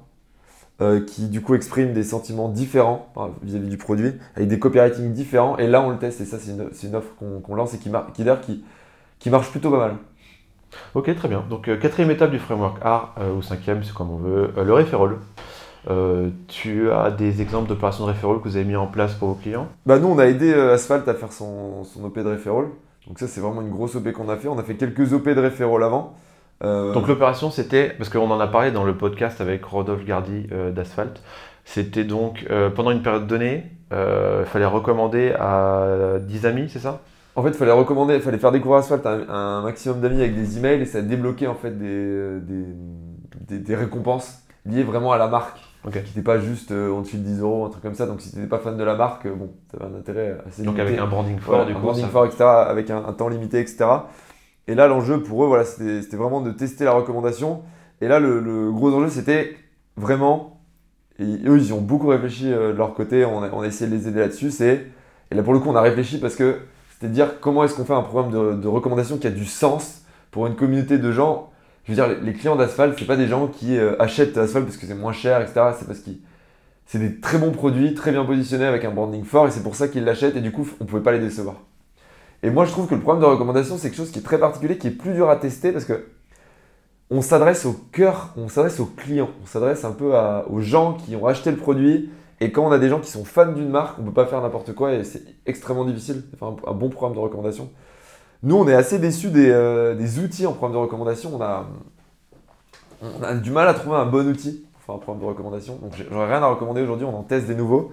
Euh, parce qu'en fait, nous, on a, eu des, quand on a des bons résultats, en fait, on fait péter les outils. C'est-à-dire qu'on a euh, 15, 20, 30 000 par un en une journée, le truc il pète. Et on a déjà fait péter plusieurs fois des outils. Du coup, c'est un petit peu pénible. Donc, euh, donc ouais, moi, le programme de recommandation, je pense que c'est quelque chose qui peut être très fort, euh, où il faut être hyper original. Il faut arrêter les programmes de recommandation où euh, je donne 10 euros à machin et du coup, j'ai 10 euros. Parce que, parce que ça marche pas, parce que ça donne pas une bonne image de marque, parce qu'en fait, c'est radin.com. En fait, Oui, ça, c'est- pour moi, c'est des programmes de recommandation où vous avez des consommateurs qui n'auront pas de rétention. C'est Ouais. comme si vous allez sur un site de vente privée, vous n'aurez pas de rétention. Et c'est comme quand vous faites un, un concours avec des, vous avez une audience de concouristes qui laissent leur email parce qu'en fait, ils veulent juste avoir 5 balles. Ces gens-là, c'est cool ce qu'ils font et c'est normal qu'ils en profitent, mais vous, c'est pas eux que vous voulez avoir. Et du coup, concentrez-vous sur votre programme de recommandation pour attirer des vrais consommateurs. Et c'est là, pour moi, le plus point d'attention qu'on avait beaucoup bossé avec Asphalt. Et c'est là où la plupart des marques échouent. Ce qui est important, c'est pas le nombre de gens, c'est est-ce que vous avez onboardé des gens dans votre marque dans une expérience et qui vont rester et vous n'avez pas juste filé des tickets de 10 balles à des gens qui ont profité de l'occasion et que vous ne reverrez jamais? Ouais. Mais pour moi, le referral est vachement lié au branding, effectivement. Oui, et ça doit être. Il faut avoir un lien émotionnel, un lien. mais c'est avec tes clients, c'est avec tes clients, donc Ouais. c'est hyper compliqué. Alors d'ailleurs, pour revenir sur le branding, est-ce qu'on peut parler du branding de Germinal? Parce que, en toute honnêteté, j'ai pas compris. Et ben c'est très bien. Germinal, euh, si je devais résumer le brief qu'on a fait au, DA, c'est. euh, alors il y a des gens qui comprennent pas. on va le faire évoluer ce branding. qu'en fait, il faut savoir que ce branding, on l'a fait à l'époque, on était, on était 4 quoi. Maintenant on est 20. À l'époque, on avait 4 visiteurs sur un site par jour en moyenne. Maintenant on a 120, 130. Donc euh, on a euh, des dizaines et des dizaines de leads par mois sur un. Enfin, ça n'a plus rien à voir. On a changé de dimension et on n'a pas encore fait évoluer notre site, on n'a pas encore fait évoluer notre, notre marque, etc. Mais en gros, au départ, on a dit on veut se différencier. Notre objectif, c'était je veux que les gens nous adorent ou nous détestent. Je veux pas des gens qui sont indifférents. Clivant. Voilà. On veut, être, de on veut base. être clivant. On veut, on veut montrer qu'on a une croissance de malade, qu'on on n'est pas comme les autres, qu'on est, euh, qu'on est différent et qu'on l'assume. Et du coup, il y a des gens qui détestent cette marque, mais détestent. Genre, ils me disent, mais c'est moche, c'est nul, ça sert à rien. J'ai des gens qui C'est parfait. défoncer. Ça veut dire qu'il y en a qui Et j'ai des gens qui disent, mais c'est incroyable, on fait des t-shirts Germinal. J'ai des gens qui me supplient d'avoir des t-shirts Germinal. T'as donné quoi comme indication au DA du coup? Le DA. Alors, les, on, a, on a fait évoluer le brief, mais c'est vraiment à l'époque. hein. C'était un an et demi et les valeurs de Germinal ont un petit peu évolué depuis. Mais il y avait croissance de malade dans le brief. Il se, fout toujours- se, il de moi et tout le monde se fout de ma gueule. Et, et les gens qui m'écoutaient, dites-le moi quand vous voyez, dites Ah, croissance de malade comme ça avec un petit accent. Voilà, les gens se foutent de moi, mais c'est pas grave. Et en gros, on avait croissance de malade, on avait agressivité, on avait ambition. On avait aussi vraiment intégrité, très très fort. On disait on veut, on veut que, on veut que enfin, une marque presque transparente. Et euh, vraiment la, la transparence, l'intégrité, mais vraiment poussée à son extrême aussi dans le brief. C'était vraiment les points forts du brief qu'on a fait. Et le nom de marque était déjà présent? Ouais, Germinal, ouais, on avait dit Germinal, c'est le mois de la croissance dans le cadre révolutionnaire. C'est aussi le côté on va à la mine, on exécute, on va faire les trucs. On y va. Et d'ailleurs, on lance une filiale qui s'appelle Brumaire. Qu'est-ce qu'on s'amuse C'est un autre mois du cadre révolutionnaire pour ceux qui ne le sauraient pas. Et, euh, et on joue avec ça d'ailleurs. Et du coup, on est, voilà, on est vraiment là-dedans. Et la fleur, le fait croissance, techno aussi, le côté technologique, le côté croissance, c'était vraiment ça. Et on a dit, moi je vais montrer des sites. euh, et dès le début, je. J'ai dit, je, je sais pas ce qu'on va faire, mais on, fera. Soit on je dis souvent, c'est la victoire ou la mort. Quoi. Soit on fera un truc de malade, soit on fera rien du tout. Et c'est pas grave si on s'est éclaté, qu'on a rien fait à la fin et que ça, que ça, finit par, s'arrêter. Et il y a vraiment ce côté. Quand on a, dit l'identité visuelle, on, on veut, on veut que ça se sente qu'on n'est pas juste une boîte comme les autres où, tu arrives sur le site et tu dis ouais, c'est beau, mais. Et le problème, c'est qu'on est peut-être allé un peu loin et que du coup, les gens comprennent pas trop ce qu'on fait. Donc là, on est vraiment en train de travailler pour rephraser, pour que ce soit clair pour une production de valeur que ce soit clair pour qu'on mette des use cases. Et là, notre site, il va avoir beaucoup plus de profondeur quand il va sortir. Et ce sera beaucoup plus clair, il y aura plus de schémas, ce sera plus visuel. Et là, je pense qu'on a un gros progrès à faire là-dessus. Et moi, je suis, très très fier de notre marque et je suis très très fier de dire que, c'est comme ça. Il y a des gens qui, juste parce qu'ils voient notre marque, nous disent Ok, on, a compris. Quoi. Et on a des gens, aujourd'hui, des seniors qui nous rejoignent, qui ont fait euh, 15 ans de conseil. Une Mathilde qui est formidable, qui a bossé 3 ans en mode de conseil, 4 ans en start-up, qui a fait euh, vraiment un parcours incroyable. Et à côté de ça, euh, en termes d'études, etc., vraiment incroyable. Et à côté de ça, on a Alain, euh, tatoué, euh, qui a à peine le bac, qui a 28 ans, qui a monté 5 business, dont 4 en Thaïlande. Et, et tu vois, et on a tout ça derrière cette marque, et on dit, bah, cette marque, c'est tout ça à la fois. Quoi. Et, je trouve ça, et, et je trouve qu'en termes de marque, en termes de, de culture d'entreprise, on a, on a vraiment fait un truc qui me satisfait. Je pense que c'est le truc qui me satisfait le plus chez Germinal. Le reste, en fait, c'est la croissance, euh, les recrutements, c'est cool, mais, mais ça, ça j'en suis vraiment fier. Je me Ok. suis emballé là. Fallait pas poser une question sur le branding. Ah non, non, très bien. Mais alors du coup, euh, j'ai vu que tu avais aussi un site perso, Ouais, alors là, on est, carrément parti en sucette. À quoi il te sert Il y a des gens qui me cherchent, Grégoire Gambato. Et euh, à un moment, des gens me cherchaient, ils ne savaient pas où me contacter, ils allaient sur LinkedIn, machin, mais ils m'ajoutaient, mais j'avais pas compris. Donc, gambato.com, moi, au début, c'était au tout, tout, tout début. Quand j'ai, euh, c'était juste avant de créer Germinal, je me suis dit, il faut que les gens puissent me trouver. Et je me suis dit, je vais faire un site what the fuck. C'était pas du tout, les- pas du tout la culture de Germinal, c'est, c'était vraiment différent. C'est juste un truc what the fuck, les gens se disent, ce mec-là, il est chaud, quoi. Mais alors moi, ce qui m'intéresse, c'est pas vraiment l'identité visuelle du site, c'est plutôt comment tu vois euh, la balance personal branding agence. Parce que tu vois, ta chaîne YouTube, c'est à ton nom. Euh, la chaîne YouTube, elle va complètement évoluer. On va la mettre en Germinal, on va mettre du contenu Germinal, mais actuellement, c'est à mon nom. En fait, au début, j'ai beaucoup bossé sur mon personal branding parce que j'avais écrit un bouquin sur le growth hacking. Au début, Ouais. Germinal. Ce qui, les gens- au tout début, les gens, ils voulaient pas du Germinal, ils voulaient du Grégoire Gambato. Parce que j'avais écrit un bouquin, parce que j'avais fait des confs, beaucoup de confs euh, qui n'étaient pas forcément filmés d'ailleurs pour des grosses boîtes, etc. Et j'avais fait beaucoup de formations. J'étais connu pour ça et les gens venaient me voir, moi, et ils bossaient avec Germinal. Et aujourd'hui, les gens viennent voir Germinal. Et aujourd'hui, Grégoire Gambato, même moi, je fais beaucoup de, posts sur LinkedIn et je parle de Germinal et, en fait, ça, ça drive de plus en plus de trafic vers Germinal. Et aujourd'hui, moi, mon personal branding à moi est en train de diminuer au profit de Germinal. Et mon objectif, c'est de créer une marque très forte. Et en fait, moi, j'ai juste été un relais de croissance au début. En fait, j'ai donné tout ce que j'avais pour Germinal, j'ai envoyé tout ce que je pouvais vers Germinal. Et maintenant, c'est Germinal et c'est le collectif qui prend le relais. Et tu penses que il vaut mieux commencer par du personal branding ou Ouais, commencer par une marque impersonnelle Faut... Personal branding, on doit en faire tout le temps, euh, partout, quelle que soit la boîte dans laquelle on est. Moi, aujourd'hui, je fais plus d'efforts sur le personal branding parce que je suis, je suis, est-ce que tu as pensé à un autre je truc suis Germinal et, et je le fais. Je fais toujours des pas, mais je ferai toujours des pas sur LinkedIn. Je ferai toujours le minimum. Mais du coup, tu conseilles quand même de commencer par, par, du par du personal. branding, c'est hyper important. Et quand vous créez votre boîte, quand vous êtes trois, les gens ils s'en foutent de votre nom. Vous pouvez pas être hyper famous. euh. Ouais. Il y a peut-être des gens qui sont pas d'accord avec moi et je comprendrai. Et peut-être que mon approche n'est pas la bonne, mais moi je pense qu'il faut commencer par du personal branding et ensuite il faut créer une boîte. Et petit à petit, cette boîte va prendre le relais. Bah, le lien affectif avec une personne est beaucoup plus fort qu'avec Euh, c'est beaucoup plus facile de s'identifier à une personne Pour commencer, boîte- c'est- qu'à- qu'à une boîte de deux personnes. Ouais, ouais. Les mecs qui sont là à trouver des noms de boîtes hyper cool, machin, mais ils sont tout seuls dedans, c'est pas crédible. Ils disent bah c'est moi et ma structure c'est ça, ok, ils en parlent. Et quand ils seront 10, quand ils seront 15, là. ça- Nous d'ailleurs, notre page LinkedIn elle marche maintenant mieux que mon compte perso sur LinkedIn, alors que ça n'a pas été le cas pendant un an et demi. Et là enfin, le compte il fait plus de portée, plus d'interactions, etc. Et je suis hyper fier de ça. Ok. Euh, comment tu fais pour te continuer à te former sur la growth euh Alors je me forme déjà parce que je vois passer euh, des résultats toute la journée. En fait, c'est tes clients qui te forment. Mes clients me forment, puisque je vois passer de la data toute la journée, on dépense des millions, je, je vois passer des rapports, des trucs, des machins, genre je fais des réunions, etc. Donc déjà je, je progresse, mais incroyablement grâce à ça. Et sur les autres aspects, moi ce que je fais, c'est que je, je bois beaucoup de café avec des gens. Ouais, tu te Intéressant. forces à faire ça Ouais, vraiment, je dois boire 4 ou 5 cafés avec des gens juste pour apprendre des trucs. Combien de fois par semaine Je pense 3-4 fois par semaine minimum. Ah, tu y arrives. Donc Et- t'as as un process pour booker des gens et C'est ça, et euh, en gros, j'ai des coachs que je vois. Euh, j'ai des coachs que j'ai deux coachs que je paye pour des sujets différents. Ah, c'est quoi les sujets? Euh, un c'est les RH. Et l'autre c'est plutôt euh, l'aspect plutôt psychologique, euh, gestion du stress, euh, comment est-ce qu'on fait pour être heureux, est-ce qu'on est à sa place, etc. C'est très euh, métaphysique, psychologique entre guillemets. Et Développement personnel. Ouais, et- plutôt développement et personnel. RH. Et l'autre c'est vraiment RH, comment gérer les équipes, comment gérer le stress dans les équipes, comment bien déléguer, comment bien manager, comment voilà la posture de leader. On n'est pas là pour euh, voilà. Que je vois très régulièrement, je vois tout- entre toutes les deux semaines et un mois. Donc, je, vois, je vois très souvent, je dois les voir une quinzaine de fois par an tous les deux, toutes les deux. Et euh, ensuite j'ai des amis coachs, euh, genre par exemple Kevin Duchier que je peux citer, euh, que là je vois très souvent et qui me donne plein de conseils incroyables. Ou Arnaud, un un pote à moi, Arnaud Bijoux-Duval, qui est directeur des opérations chez Prep ECN. C'est des gens que je vois qui me donnent des conseils qui vraiment m'alimentent, mais c'est plus des amis, enfin, c'est toujours des amis là, au départ. Et après, je bois des cafés avec des mecs de start-up, euh, Jérémy Goyon, on a bu un café ensemble. Euh, William, on, est, on, devait, on devait se voir, on avait un souci en, en juillet, mais typiquement William de. Asphalt, c'est le genre de mec euh, avec qui j'aimerais bien boire un café là. Prochainement, c'était bu un ou deux cafés. Euh, J'avais discuté avec lui, on s'était appelé sur deux trois sujets euh, pendant qu'on bossait ensemble. Et là, c'est typiquement le genre de mec, je me dis, ah, j'aimerais bien rediscuter avec lui, pareil pour Rodolphe.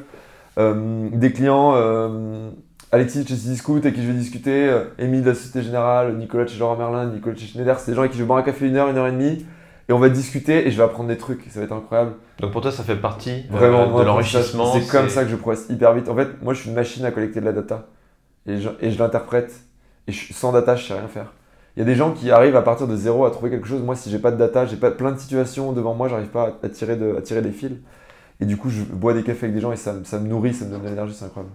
Ok, très bien. Et donc euh, la suite pour, euh, pour Germinal, donc si j'ai bien compris, ça va être euh, un truc vachement processisé, Ouais, par type de. par secteur d'activité. exactement. Et en gros, euh, c'est faire de nos growth, de nos growth, de nos équipes de croissance, de nos growth team de 5-6 personnes, en fait des super-héros quoi. Des mecs avec des exosquelettes qui vont 2, 3, 4 fois plus vite que des mecs en interne parce qu'ils sont accélérés par la techno, que eux ils montent en compétences et qu'ils deviennent des experts français dans leur domaine. Moi j'aimerais bien que demain, l'expert Facebook, l'expert Google, l'expert euh, email, ce soit des gens de chez nous, qu'on ait formés, qu'on ait fait monter, qu'ils soient des brutes en exécution et qu'en plus qu'on ait tellement de data de tellement de clients qu'on sache quelles expérimentations faire et qu'à terme, go-to-market machine, qu'on puisse lancer des business à la chaîne pour nous et pour nos clients. Et là, on a déjà commencé, on, lance, on lance quatre filiales à la rentrée. Alors sur les quatre, tout le monde le sait, hein, on se donne trois mois pour chaque filiale, euh, qui sont en synergie, euh, plus ou moins en synergie avec Germinal. Euh, il y en il en restera peut-être qu'une, il en restera peut-être zéro, il en restera peut-être deux. Mais en tout cas, on a vraiment cette logique où on lance des projets en interne et, et on utilise notre méthode de sprint d'itération rapide pour nos clients, on l'utilise pour nous-mêmes. et, Et c'est quoi ces quatre filiales? On, a, on a un startup studio écologique vraiment sur lancer des boîtes dans l'écologie. Mhm. Euh, la thèse, c'est l'écologie de Internet. On a un- une autre boîte qui lance des petits business automatisés très rapidement. Genre euh, l'acquisition de leads sur LinkedIn automatique pour 500 euros par mois. Vous avez des leads qui arrivent automatiquement. Euh, mise en relation directe avec des influenceurs parce qu'on a scrappé une énorme base. Euh, par exemple, ce genre de truc. Donc là, c'est des petits projets très automatisés avec une grosse rétention, limite du SaaS. À la, li- à la- du, du MVP. Donc vraiment, c'est des petits SaaS en fait qu'on lance. Euh, donc ça, c'est quelqu'un d'autre, c'est Camille qui lance ça. Vous voulez pas faire une plateforme euh, qui met en relation avec des micro-influenceurs? Alors ça, bah, C'est c'est un peu ce que vous Bah avez. là, on le fait, mais en mode MVP. Bah là, si tu nous contactes, tu laisses une demande, euh, on te dit OK, on te met en contact avec 10 micro-influenceurs, ça coûte tant, euh, c'est quoi ton besoin, on te les envoie, on envoie des mails à tous les micro-influenceurs de la base, et tous ceux qui acceptent, on te les renvoie, et après tu te débrouilles. Et on prend genre 400, euh, entre 200 et 600 euros en fonction. 200 euros si c'est la mise toute seule, et voilà. Eh ben voilà, je suis client. ok. C'est incroyable. Là, c'est que je t'en- je t'enverrai Camille du coup. Il me convertit pendant le podcast. C'est incroyable. Bravo. Ah, ah, ce sales, incroyable. Après, on a une, une agence d'achat média, mais sur un business model qui est complètement différent. C'est-à-dire là, c'est vendre l'achat média. Là, pour le coup, on est une agence, c'est une agence pure. Donc là, on peut vraiment dire, autant je, quand tu dis agence à chaque fois, je, Ouais. ah, je tressaille un peu, mais là, pour le coup, c'est vraiment ça. Euh, c'est de la gestion d'achat, mais où on paye au temps et pas au fees. Donc en gros, euh, bref, je vais pas expliquer, mais il y a un vrai problème là-dessus. Et d'ailleurs, on a déjà signé pour 17 000 euros de contrat par mois. Donc on gère beaucoup plus, hein, vous imaginez. Mais... Donc en gros, on a déjà deux personnes à temps plein. Le truc a été lancé fin août. Donc l'objectif, c'est que ce soit une boîte où il soit une trentaine d'ici deux ans. Et on a un CEO qu'on a pris, Rémi, euh, qui est très très bien. Euh, et ensuite, la quatrième, c'est on lance Germinal en Corée. Donc ça, c'est Alain. Donc ce que je disais, c'est plus ou moins de synergie. hein. On voit que il y a toujours un pivot. C'est toutes ces boîtes utilisent la techno Germinal. C'est le pivot. Mais là, on lance Germinal en Corée. Il fait deux mois en Corée, deux mois en France, deux mois en Corée. Et là, on est en égo avec les premiers clients. On fait une conférence à Séoul le 23 septembre, si je ne me trompe pas, avec des locaux. Euh, Alain, là, il a un appart là-bas.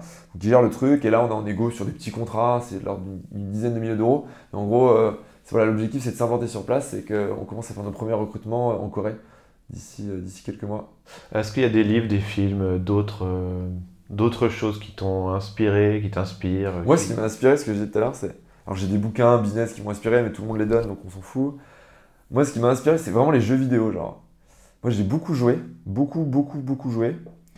Euh, notamment à O-Game, c'était un jeu de, de gestion de flotte en temps réel où en fait, euh, t'envoyais ta flotte, elle mettait deux heures à revenir après l'attaque. Ouais. Et quand elle revenait, si tu t'allais dormir avec ta, f- on pouvait t'attaquer la nuit. Donc fallait te réveiller ou alors fallait faire décoller ta flotte pour qu'elle soit en vol pour pas que les gens puissent t'attaquer. Mais en gros, si tu pouvais pas arrêter de jouer, tu pouvais pas faire pause. Tout le monde jouait et les gens pouvaient t'attaquer si tu jouais pas quoi. Et en fait, genre ça m'a appris euh, l'organisation à être beaucoup plus agressif. Moi au début, à la base, je suis quelqu'un qui est très, j'étais mineur, on appelait, c'était les mecs qui faisaient des mines pour avoir plein d'argent et qui creusaient plein de défenses et que les gens pouvaient pas attaquer. Et j'étais top 30 de l'univers sur 15 000. Et après, je me suis mis à avoir une stratégie, on appelait ça de raider à l'époque. C'était, euh, en fait, tu construis des énormes flottes et t'attaques tout le monde et tu pilles partout. Et en gros, tu as des planètes que tu changes de- d'emplacement et tu arrives dans des nouvelles zones, tu dévastes la zone et tu changes de zone. C'est-à-dire que dévaster la zone, c'est des joueurs. Il n'y avait pas de robots. Donc en fait, tu, tu démolis des gens. Et euh, alors, bien sûr, tu les démolis. euh, si euh, ils, jouent dans les règles de l'art, tu peux rien leur faire. Et j'étais pas stupide. Mais les gens qui ont tendance à être un peu, comment dire, qui font pas attention, etc. Et en gros, sur le jeu, j'ai appris de ouf. Et j'avais créé une alliance dessus. Et j'étais avec des malades mentaux. Genre, on était des, fous. Moi, les gens croyaient que j'étais un robot, tellement je jouais. C'est-à-dire, je, je dormais deux heures, je m'étais me réveiller toutes les deux heures la nuit, je me réveillais à 6 heures du matin, enfin, c'était incroyable.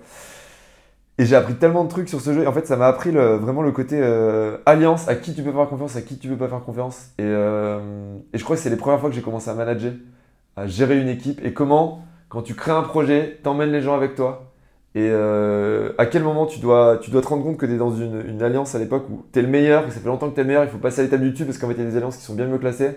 Et ça m'a vraiment appris ce côté du quand tu es le plus intelligent de la pièce, c'est qu'il faut changer de pièce.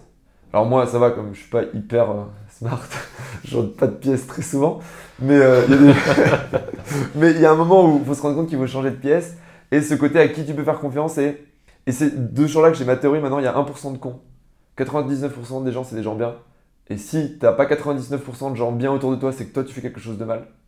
C'est que t'as un problème dans la façon dont tu parles avec les gens et en fait les gens sont cool, les gens sont géniaux. Et par contre, il y a 1% des gens, c'est des malades mentaux. Et ces gens-là, tu le sors, un jour ils te planteront, ils te mettront un énorme coup de couteau dans le dos. Et du coup, il faut toujours penser à ces 1% de là qui peuvent te planter. Et pour les 99% d'autres, il faut leur donner tout ce que t'as parce que ces gens ils sont trop cool. Mais c'est pas 1% tournant, c'est-à-dire qu'il y a 1%, mais c'est Non, il y a pas, un- c'est pas tout le temps les mêmes. Ah, je pense que c'est. À l'instant T, Moi- moi- tu, peux, tu peux être un con à l'instant T. Oui, tu peux évoluer. Oui, exact. Oui, je pense que c'est vrai.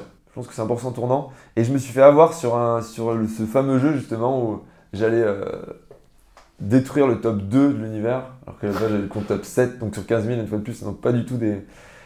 Et, euh, et en fait, un mec nous a fait ce qu'on appelle un CDP, un coup de pute. En fait, il a. En fait, en gros, il nous a, à 6h30 du matin, alors que ça faisait 24 heures qu'on discutait ensemble, en gros, il nous a trahis. Et du coup, on s'est foutu de beau lire. L'anecdote, on s'en fiche, hein, on est d'accord euh, techniquement. Mais en gros, je me suis dit, ok, en fait, tu fais confiance à quelqu'un que tu connais depuis longtemps, ne jamais. Tu as vécu ta première traîtrise en. Voilà, première traîtrise. Et, et depuis, j'ai jamais rev- et je vais le dire, j'ai jamais revécu. Donc j'étais jeune à l'époque, j'avais 18 ans. J'ai jamais revécu de traîtrise depuis parce que maintenant, je fais confiance aux gens, mais j'ai toujours un tout petit truc dans ma tête qui me dit peut-être que c'est les 1%. Peut-être t'as Et 1%. du coup, je donne, je donne, je donne, je donne. Mais ce jour-là, je vais dire un truc, j'avais juste à faire un truc qui prenait une minute et il aurait rien pu me faire, ce mec-là. En fait, c'est ce qu'on appelait décaler la sonde, bref. Et en gros, j'aurais pu éviter le coup, la- le- le coup de pute. Il fallait juste que je fasse un truc et je me suis méfié, j'ai une petite alerte qui s'est mise dans ma tête. J'avais juste à vérifier un truc, appuyer sur un bouton, ça prenait une minute. Et le mec m'a dit non, non, t'inquiète et tout, on se fait confiance. Et maintenant, j'ai juste appris un truc quand j'ai une petite alerte qui s'allume dans ma tête. Quand je flag, vérifie. quand il y a un flag, tu- J'ai un petit flag, je vérifie, ça coûte rien, ça prend une minute. Et euh, depuis, j'ai. Et du coup, maintenant, je fais beaucoup plus confiance aux gens. Je donne beaucoup plus, mais juste quand j'ai cette petite alerte dans la tête, je vérifie. Et depuis, je me suis jamais, j'ai jamais eu plus de problème. Et je pense que je fais, et pas assez paradoxalement, depuis que j'ai eu cette histoire, je fais beaucoup plus confiance aux gens. Ok, Voilà, c'est Bon. mon anecdote. Ah bah super. Merci beaucoup Grégoire. Merci à toi. Et puis bah à très bientôt alors. Merci. Ciao. Salut.